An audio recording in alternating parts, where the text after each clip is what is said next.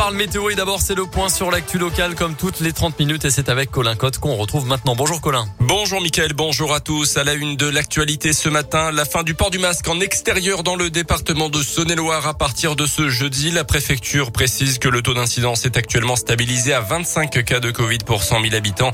Il est en dessous du niveau d'alerte depuis le 10 septembre. Dans l'actu également, les sages-femmes dans la rue. Aujourd'hui, une grande manif nationale est prévue à midi à Paris. Plus de 200 sages-femmes vont partir de la région ce matin pour y participer avec deux revendications principales. Une hausse de salaire puisqu'elles veulent que leurs cinq années d'études soient plus reconnues. Et les sages-femmes vont surtout demander des créations de postes dans les hôpitaux et les cliniques car aujourd'hui les effectifs sont clairement insuffisants.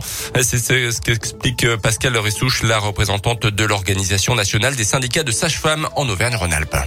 En tant que sage-femme libérale, on, récupère des patients qui sortent tôt. Il y a des choses qui n'ont pas été expliquées euh, correctement euh, par manque de temps. C'est très compliqué et pour nous et pour les patientes. Moi, j'ai une patiente l'autre jour qui m'a dit, euh, ça soit qu'elles n'ont pas le temps. Nous sommes sur un épuisement des sages-femmes qui essaient de travailler malgré toutes les heures qu'on leur demande. Je sais par exemple qu'au Puy, euh, ils devraient tourner avec 14 postes de sages-femmes et actuellement, ils tournent avec 7 postes. Les sages-femmes libérales demandent aussi à pouvoir assurer le même suivi pour toutes leurs patientes. Actuellement, elles peuvent prescrire des médicaments contre les infections urinaires à une femme enceinte, mais si leur patiente n'est pas enceinte, il faut alors la diriger vers un médecin généraliste. Une institution maconnaise aux 650 élèves dans la tourmente. En ce moment, une enquête a été ouverte au conservatoire de musique et de la danse de la ville. Une dizaine d'agents accusent la direction de harcèlement moral. Les premiers faits remontent à février dernier. Selon le progrès, un conseil de discipline doit se tenir au mois de novembre. En attendant, le directeur est en arrêt de travail depuis le mois de juin et son adjointe est partie à la retraite cet été.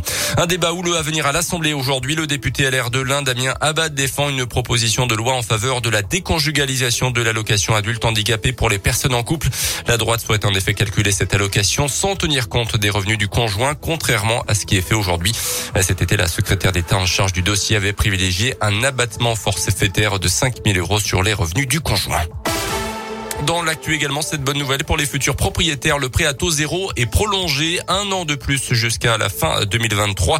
Annonce hier de la ministre du Logement Emmanuel Vargon. Les conditions de ressources pour y accéder sont maintenues.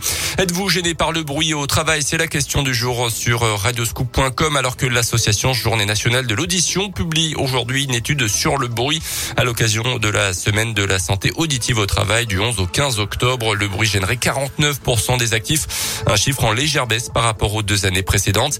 Les 25-34 ans sont plus embêtés que les 50 ans et plus. Hommes et femmes sont quasiment égaux. La catégorie professionnelle la plus victime du bruit au travail, ce sont les ouvriers, loin devant les cadres. Les sports avec du basket hier et la victoire 59 à 54 de la Gielborg sur le parquet de Limoges.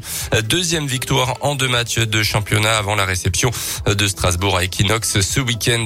Et puis du foot ce soir, Belgique-France, demi-finale de la Ligue des Nations, coup d'envoi à 20h45. Le match se joue à Turin en Italie. L'Italie justement battue hier soir par l'Espagne. La finale aura lieu dimanche. Merci Colin.